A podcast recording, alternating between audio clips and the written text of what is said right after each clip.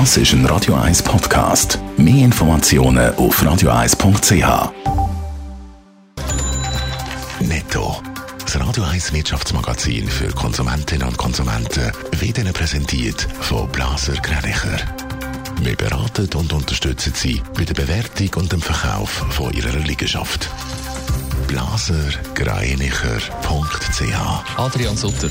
Sobald der Impfstoff vom Pharmahersteller Moderna zertifiziert ist, soll er in die EU geliefert werden. Der US-Konzern, der den Impfstoff unter anderem bei Lonza in Sitten will produzieren, hat mitteilt, der Plan sei, dass die EU noch im Dezember soll mit ersten Impfdosen beliefert werden. Trotz Corona-Pandemie wollen Staatsbetriebe bei ihren Bonizahlungen festheben. 20 von 31 bundesnäheren Betrieben haben auch in diesem Jahr Bonus ausgezahlt, wie SRF berichtet.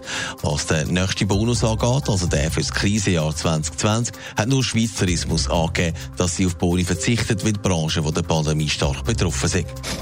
Trotz Corona-Einschränkungen rechnet der Flugzeughersteller Airbus nicht mit einem weiteren Stellenabbau. Man nehme an, dass der Flugverkehr in zwei bis drei Jahren wieder auf dem Niveau ist von vor der Krise. Darum werden wir nicht mehr Stellen abbauen, als die bis jetzt 5000, die schon angekündigt worden sind, hat das Unternehmen mitteilt.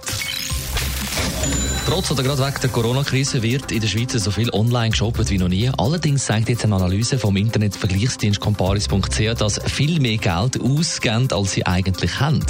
Adrian Sutter, es wird auf Pump postet. Ja, über ein Fünftel der Schweizer Konsumentinnen und Konsumenten postet mit Kreditkarten auf Rechnung oder eben auf Pump.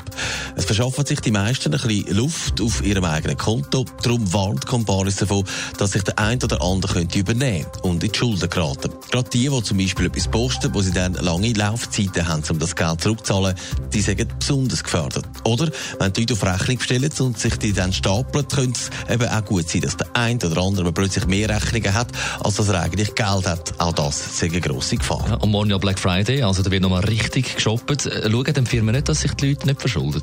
Mal, es gibt äh, laut Comparis eine Tendenz dazu, dass die Firmen bei ihren Kunden tatsächlich eine Art Datenbank anlegen. Das heisst, man registriert die, die ihre Rechnungen zum Beispiel nicht pünktlich zahlen. Das kann dann das Resultat haben, dass man zum Beispiel nur noch auf Vorzahlung etwas bestellen kann. Allerdings gibt es äh, natürlich auch da Konkurrenz. Wenn ein Kunde beim Onlinehändler gesperrt ist, dann bestellt er halt an einem anderen Ort. Und da sind vermehrt Datenbanken gefragt, die eben die Kreditwürdigkeit von Kunden überwachen. Auch dort sagen die Anfragen steigend. Und wenn man einmal eine schlechte Bewertung überkommt, dann kann das auch Auswirkungen neben dem Shopping haben. Wenn man nämlich zum Beispiel eine neue Wohnung will mieten, ist gut möglich, dass es dort eben auch einen Absag gibt, weil der Vermieter herausgefunden hat, dass man beim Zahlen gerne mal im Rückstand ist.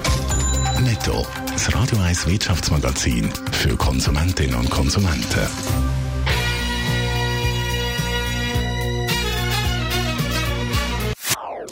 Das ist ein Radio 1 Podcast. Mehr Informationen auf radio1.ch.